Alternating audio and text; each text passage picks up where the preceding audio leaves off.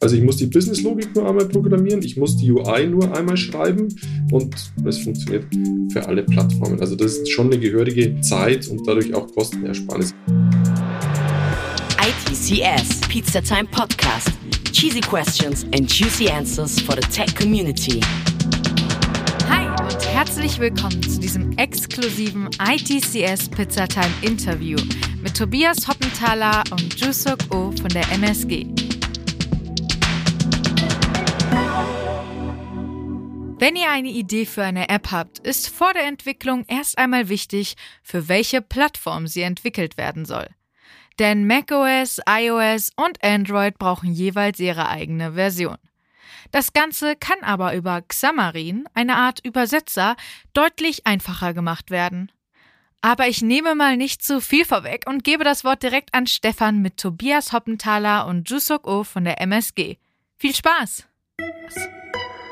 Ja, heute spreche ich mit äh, Tobias Hoppenthaler und Jusok O von der MSG und wir sprechen über App Development mit Xamarin, wenn ich das schon richtig ausgesprochen habe. Es geht auf jeden Fall um die Cross-Plattform-Entwicklung.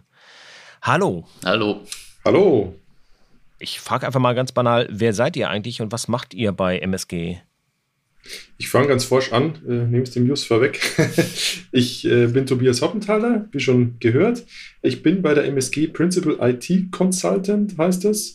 Beschäftige mich mit Softwareentwicklung, Architektur und im Speziellen mit Cross-Plattform-Entwicklung im mobilen und Desktop-Bereich, vorwiegend mit .NET ist so mein Thema, aber auch WPF im .NET-Bereich und Was ist WPF? WPF ist Windows Presentation Foundation. Das ist so ein noch de facto Standard, wie man Windows-Applikationen mit der .NET ähm, Runtime schreibt. Also wenn ich eine Windows-Applikation schreiben möchte, jetzt für aktuelle Windows-Generationen im .NET-Bereich, kann man das mit WPF machen oder mit UWP. Okay. Das ist dieses äh, UI-Framework, das man dafür benutzt. Ja, wenn der Tobias durch ist, ja, mein Name ist Jusok O. Die meisten Kollegen nennen mich einfach nur Jus. Ich bin jetzt seit drei Jahren bei der MSG und bin dort Lead IT Consultant, beschäftige mich im Groben so ungefähr mit dem, was der Tobias auch macht.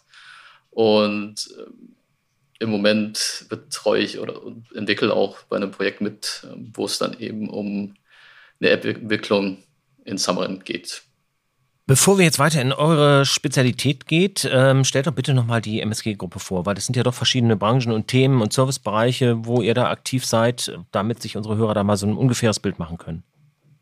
Genau. Ja, also die MSG ist eine Unternehmensgruppe mit aktuell mehr als 8500 Mitarbeitern, also ganz schön groß. Ja, Unternehmensgruppe, weil wir aus vielen verschiedenen Unternehmen bestehen, die auch alle unterschiedliche Kompetenzen haben, was ganz toll ist. Also zum einen, weil wir halt so groß sind und viele Fähigkeiten haben. Wir sind aber auch sehr handlungsfähig, sage ich jetzt mal, weil wir in Bereiche unterteilt sind, die sich dann auf die Branchen fokussieren. Also wir haben zum Beispiel einen Bereich, in dem der Jus und ich jetzt sind, da geht es um Logistik und Travel.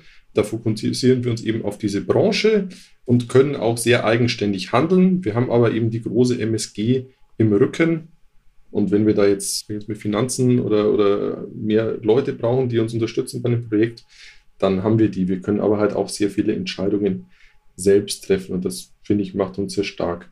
Jetzt unseren Kunden gehören zahlreiche Markt- und Branchenführer, darunter 19 der 30 DAX-Unternehmen. Ja, wir zählen schon seit vielen Jahren zu den Top 10 der führenden IT-Unternehmen in Deutschland. Seit 2013 sind wir mehrfach als Great Place to Work ausgezeichnet worden und zuletzt sogar mit Platz 3 in so einer Sonderauswertung zu ITK-Unternehmen. Ja, und eins von 100 Unternehmen als Deutschlands beste Arbeitgeber 2020. Okay, damit haben wir soweit den Rahmen geklärt. Jetzt kommen wir zur App-Entwicklung. App-Entwicklung. Grundsätzlich weiß ich, es gibt zwei verschiedene Systeme. Es gibt Android und iOS. Wenn ich da überhaupt keine Ahnung habe, wie fange ich da an, ohne jetzt schon auf euer Produkt einzugehen? Also der grundsätzliche Einstieg in die App-Entwicklung. Wie würde ich da idealerweise beginnen? als erstes würde ich mal behaupten, braucht man eine Idee. Die sollte man haben, ja. Bei der es dann auch sinnvoll ist, eine App zu haben. Also einen bestimmten Use Case oder ein Szenario, was man mit dieser App halt abdecken möchte. Da gibt es dann eben die Möglichkeit, dass man eine Standalone-App hat, die für sich genommen schon so ein komplettes Szenario abbildet. Ich meine, sowas hat man ja dann irgendwie bei Social Media Apps oder Spotify oder irgendwelche solche Geschichten, wo es dann wirklich nur um ein Thema gibt, äh, geht, wo es dann komplett mit abgedeckt ist.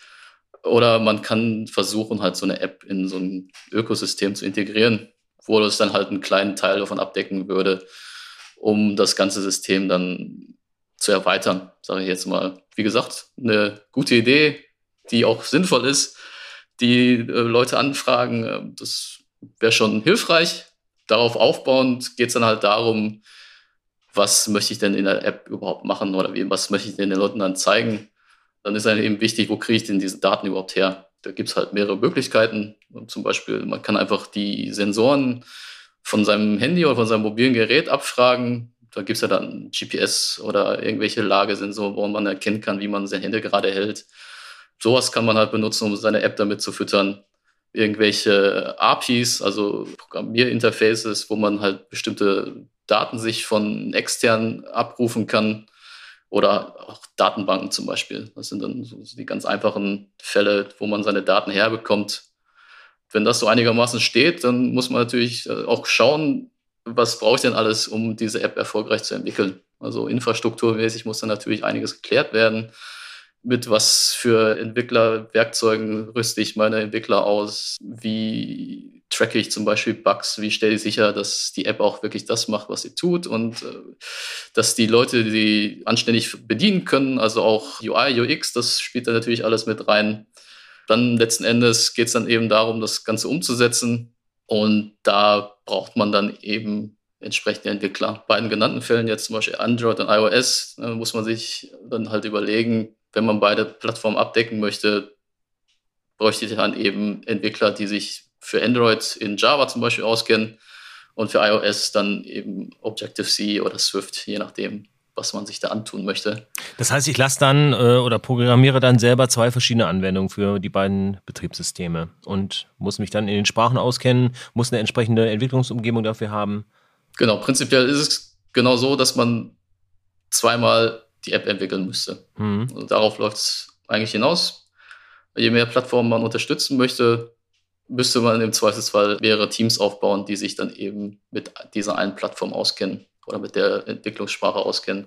Okay, soweit der konventionelle Weg. Jetzt kommt euer Framework ins Spiel. Genau. Der große Vorteil bei der Xamarin-Entwicklung ist es, dass die Entwicklung da über C-Sharp läuft. Das heißt also, selbst wenn man, wenn man Teams hat, die sich mit App-Entwicklung noch nie beschäftigt haben, wenn die einigermaßen C-Sharp oder .NET beherrschen, dann habe ich halt den großen Vorteil, dass ich aus diesem Pool von Entwicklern einfach Leute dazu holen kann, die sich dann an die Arbeit machen können, um die App in C-Sharp zu entwickeln. Das erweitert halt den Kreis an Entwicklern, die ich für dieses, mit denen ich dann so ein Team aufbauen kann. Und da muss man sich auch nicht damit beschäftigen, wie das Ganze denn in Java oder in iOS äh, und, und Swift dann für iOS gemacht werden müsste oder in Objective-C. Das heißt, ich habe die Möglichkeit zu entwickeln in einem Entwicklungsgang und bekomme am Ende dann auch für beide Systeme eine fertige Native App. Genau, das ist durchaus möglich mhm. mit Xamarin. Was macht Xamarin genau da drin? Also welche Rolle übernimmt es, außer jetzt von diesem Ergebnis, was dann für mich jetzt in der Blackbox am Ende steht? Was passiert da? Der Grundstock ist eine virtuelle Maschine, so wie man das vielleicht von der Java Runtime kennt, die hat vielleicht schon jeder mal auf seinem Rechner installiert, geht im Endeffekt Xamarin her und packt in jedes Artefakt, also in so ein IPA oder in APK, einfach eine Runtime mit rein. Bei .NET ist diese Runtime, heißt die Mono. Es gibt die normale .NET Runtime, die man vielleicht von Windows kennt. Und es gibt die Mono, das ist eine Open Source Implementierung der .NET Runtime. Die muss eben in jedes Artefakt mit reingepackt werden, damit man diesen .NET Code ausführen kann. Also C Sharp oder F Sharp oder was auch immer man dann benutzen möchte. Das ist so der Grundstock. Ne? Also damit kann ich dann eben meinen Code ausführen und dann gibt es eine dünne Schicht, die nativen SDKs instrumentiert. Das heißt, ich kann auf alles, was ich unter iOS oder macOS oder Android kann, kann ich genauso zugreifen, wie ich das nativ kann. Also es ist tatsächlich eine native App.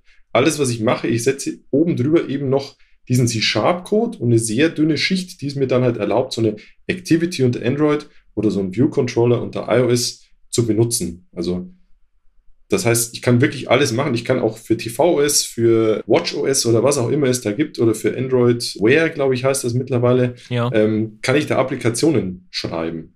Mache ich da Kompromisse? Also muss ich zur Kompatibilität über alle Geräte dann ein, habe ich da Einschränkungen oder kann ich auch die spezifischen Vorteile von einer Plattform ansteuern, die dann im anderen einfach wegfallen in der Ausgabe-App? Genau, das ist so der Zwiespalt zwischen diesen zwei Ansätzen. Also man kann mit Xamarin tatsächlich Xamarin Native entwickeln. Das, da kommt Xamarin auch her. Also das war der ursprüngliche Ansatz.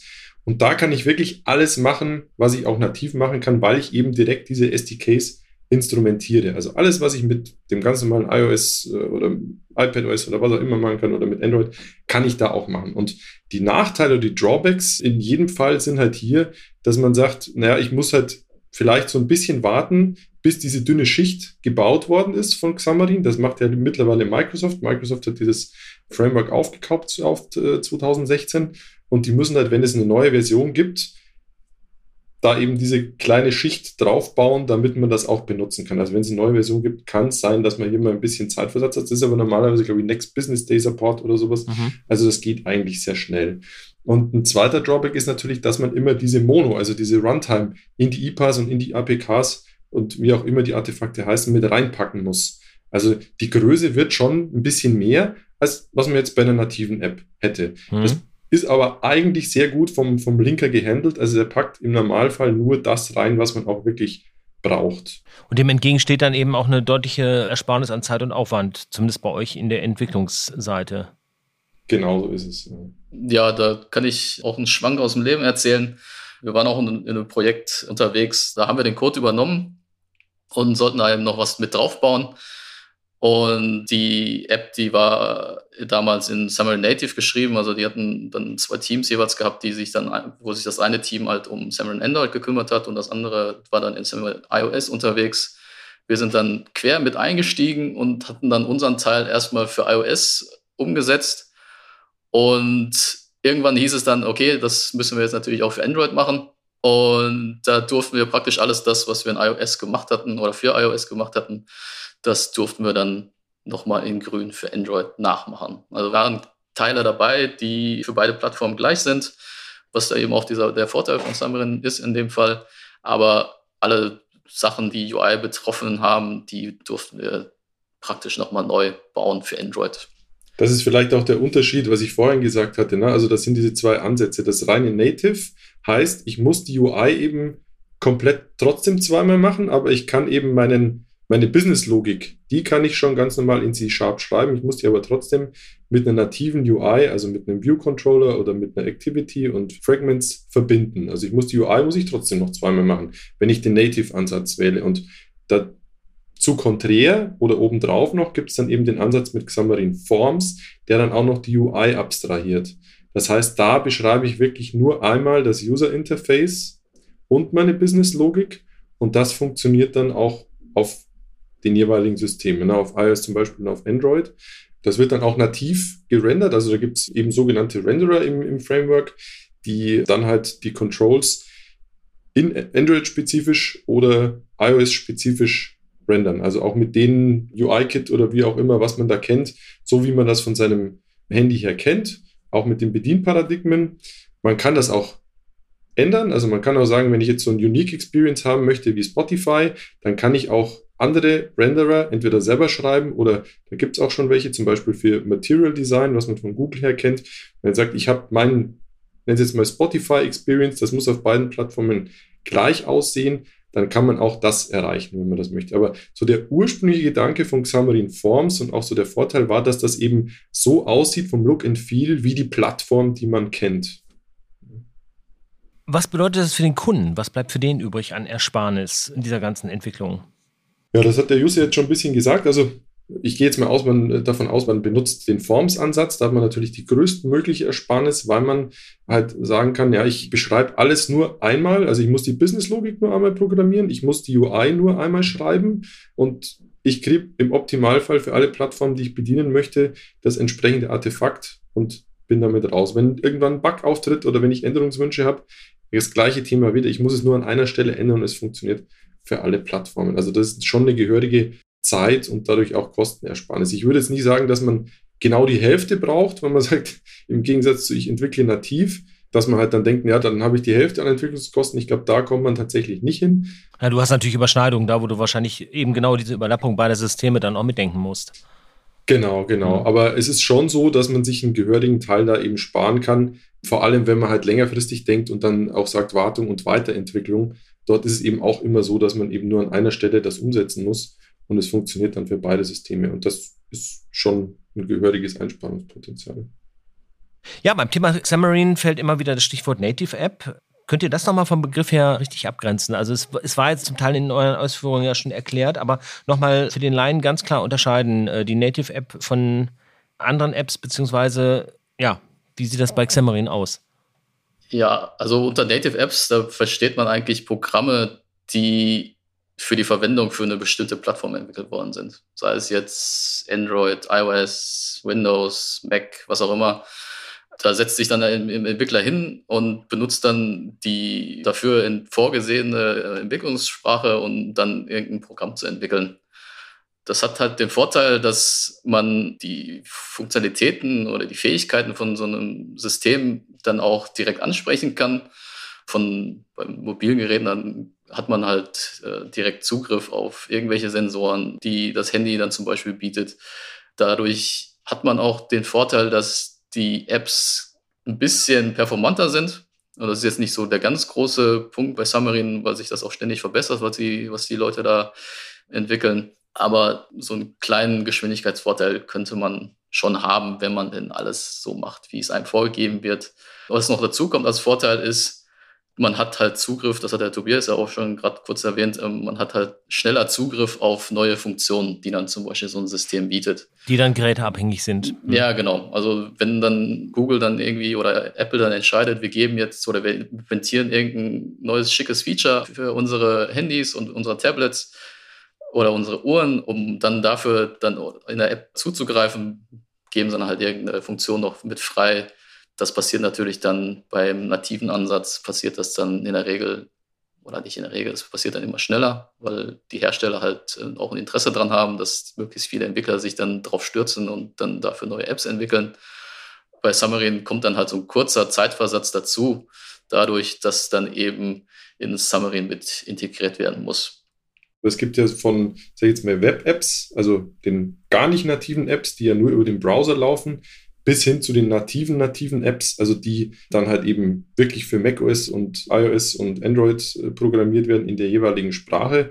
Und äh, die Abgrenzung wäre eben, dass wir sehr weit im nativen Spektrum sind, also ganz weit weg von irgendwelchen Websachen. Also auch deutlich weiter als irgendwelche Progressive Web Apps oder so. Also wo ich ja doch immer noch gewisse Einschränkungen habe, auch wenn ich es erstmal nicht sehe. Ja, genau. Genau, genau. Also der einzige Unterschied zu einer nativen, nativen App ist, dass unser Code eben äh, in dieser .NET Runtime läuft, der Business Code. Ne? Hm. Dass das dort läuft, aber wir instrumentieren sämtliche Sachen, die man über das SDK eben ansprechen kann. Das ist alles nativ und dementsprechend ist die Geschwindigkeit auch. Also man kann zwar sagen, es kann unter gewissen Umständen, wenn man, ich will jetzt nicht sagen, wenn man nicht weiß, was man tut, aber wenn man vielleicht noch nicht so erfahren ist, kann es dazu kommen, dass man tatsächlich ein bisschen Geschwindigkeitseinbußen hat. Mhm. Aber wenn man sich da auskennt und optimieren kann, ist es Menschen nicht merklich so schnell wie eine native App.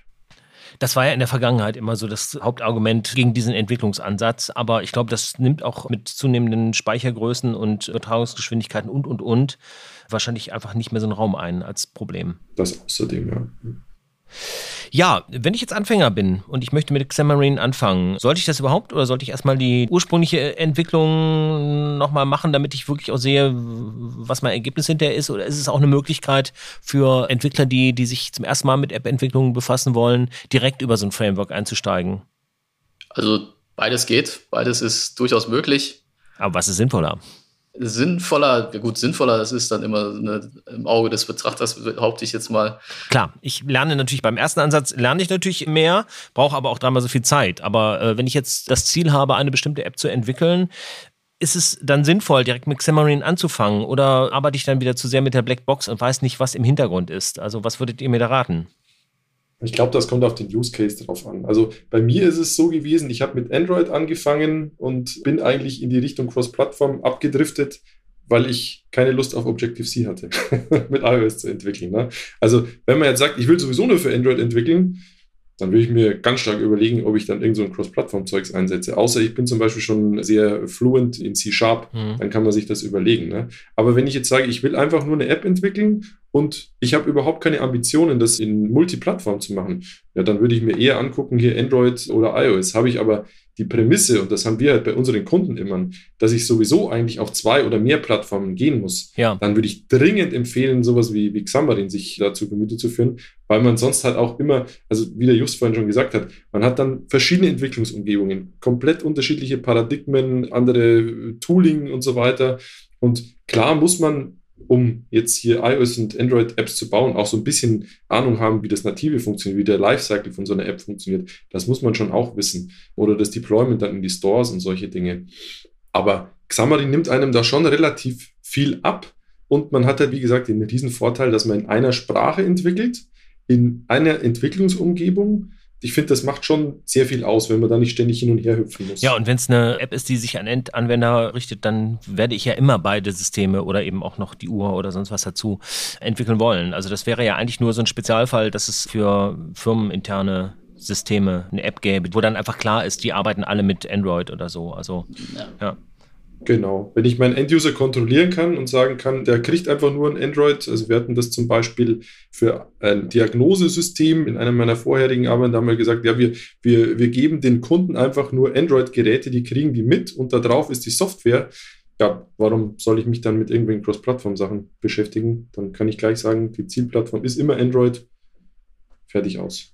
Ich meine, als Privatperson, wenn man da halt anfängt mit der App-Entwicklung, da muss man halt auch gucken, was man überhaupt zu Hause hat. Also wenn ich zu Hause nur Android-Geräte habe und ich will für mich selber eine App schreiben, dann ist es wahrscheinlich nicht unbedingt sinnvoll, dann mit Xamarin anzufangen, weil ich das sowieso bei mir zu Hause nicht testen kann, weil ich keine Geräte dafür habe. Ja, klar. Es kommt auch noch dazu, dass für die iOS-Seite braucht man zwingend einen Mac. Also es gibt keine Möglichkeit unter Windows iOS-Apps zu schreiben, weil man einfach den Mac braucht, um das Ganze bauen zu lassen. Mhm. Wie gesagt, es ist immer so eine Fall-zu-Fall-Entscheidung es gibt immer Fälle, wo es sinnvoller ist, dann einfach sich für eine Plattform zu entscheiden. Und äh, es gibt aber auch viele Fälle, wo es dann halt sinnvoll ist, direkt zu sagen, okay, ich benutze jetzt Xamarin, weil ich ähm, eben für beide Plattformen oder für, für mehrere Plattformen gleichzeitig was entwickeln möchte.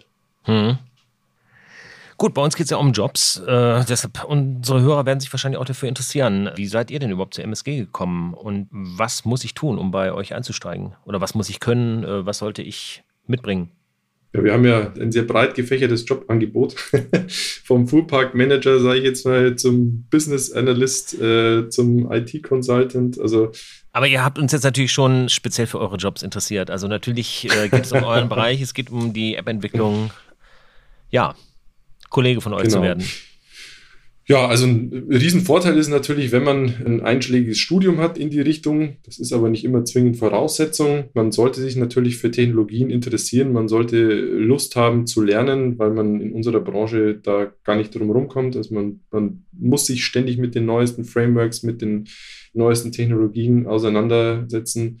Spaß am Ausprobieren, das, glaube ich, sind so die wichtigsten Voraussetzungen. Teamplayer muss man natürlich auch sein. Also wir gucken bei uns in den Vorstellungsgesprächen schon auch immer, ob man mit dem Gegenüber mal abends auch ein Bierchen trinken würde, sofern Corona uns das mal wieder lässt. Ja, das Wichtigste, glaube ich, ist, wie gesagt, dass man eine Grundbildung hat. Äh, wie gesagt, so ein abgeschlossenes Studium wäre gut oder eben eine Ausbildung und Berufserfahrung. Man kann aber auch als Einsteiger, also wir bilden auch aus und wir haben auch sehr gute Erfahrungen gemacht mit Praktikanten und Werkstudenten aus dem, aus dem Studium haben wir sehr tolle Kollegen, die jetzt im Studium schon Praktikum oder Werkstudententätigkeit bei uns gemacht haben und die jetzt schon mehrere Jahre bei uns als vollwertige Entwickler auch mithelfen. Was natürlich auch mal eine gute Möglichkeit ist, sich kennenzulernen, klar. Genau. Ja, wir haben jetzt viel über den Weg zur fertigen App gesprochen. Was ist eure Lieblings-App, äh, wo ihr meint, die darf keinem Techie fehlen? Egal jetzt, ob ihr die selbst entwickelt habt oder ob sie einfach nur so sinnvoll, zweckmäßig ist also, also ich habe, es ist jetzt, äh, jetzt keine spezifische Techie-App. Ähm, vielleicht bin ich da nicht Techie genug für, ich weiß es nicht. Was ich aber auf meinem Handy habe, das ist ähm, eine, eine, App, die, die mich immer über die neuesten Podcasts oder Beiträge, Artikel, die mich interessieren, dann ähm, informiert. Da habe ich halt bestimmte Kanäle abonniert und sobald da was Neues aufploppt, ähm, kann ich dann entscheiden, ob ich mir das dann genau angucken möchte oder nicht. Das klingt jetzt erstmal nach einem RSS-Reader. Ja, so mehr oder weniger. Ja, eigentlich ist es nichts anderes als das, ja. Hast du da eine bestimmte App, die du uns empfehlen würdest? Ähm, ich hatte das mal Open Source mäßig gefunden, weil ich dann auch mal selber reingucken wollte, wie das, denn, wie das Ganze denn aufgebaut wird. Ähm, das, das, äh, aber die ist leider mittlerweile eingestellt worden. Im Moment äh, benutze ich eine App, die heißt, glaube ich, einfach nur Feeder, wenn ich das richtig im Kopf habe. Aber wie gesagt, die meisten anderen RSS-Reader würden es wahrscheinlich auch tun.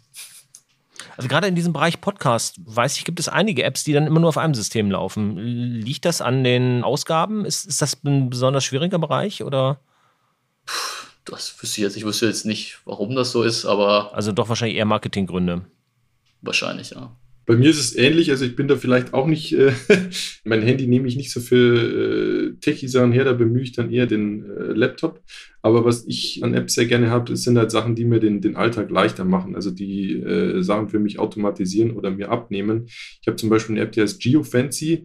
Äh, da kann man so, wie der Name schon sagt, Geofencing machen. Und wenn ich ins Büro gehe, dann trackt das halt von wann bis wann ich im Büro war. Dann muss ich mir für meine Stundenzettel halt nicht mehr merken, wann war ich da, wann bin ich gegangen. Oder Sachen, die für äh, Home Automation dann eben sind. Das ist jetzt auch nichts äh, Spannendes. Da gibt es einmal halt äh, die Ring-App für Klingel und Kamera und so weiter oder das, das HomeKit dann eben auf Apple-Seite. Aber sowas finde ich halt praktisch. Also das ist auch für mich, was es mir am Herzen liegt, dass die Apps, die wir auch machen, den Leuten die Arbeit abnehmen und nicht ja. noch mehr Arbeit verursachen. Weil oft ja. hat man halt so Dinge, dass dann irgendwie, man muss tausend Sachen eingeben und wird einem überhaupt nicht geholfen, ist nicht eingestellt, dass E-Mail eingegeben werden soll. Ja, genau. Das waren Tobias Hoppenthaler und Jusok O von der MSG. Und sie haben uns erklärt, wie man Apps entwickelt mit ihrem Framework Xamarin und damit die Cross-Plattform-Entwicklung möglich macht. Vielen Dank. Vielen Dank für die Einladung. Danke auch. ja, ja, es gibt ja bekanntlich für so ziemlich alles eine App. Aber vielleicht habt ihr ja noch die eine oder andere innovative Idee, an die noch niemand gedacht hat. Dann hoffen wir, dass euch diese Episode bei der Umsetzung helfen konnte. Und wenn ihr jetzt Interesse an der MSG habt, findet sich selbstverständlich alles in den Show Notes. Dann wünsche ich frohes Coden und bis nächste Woche. ITCS, Pizza Time Podcast.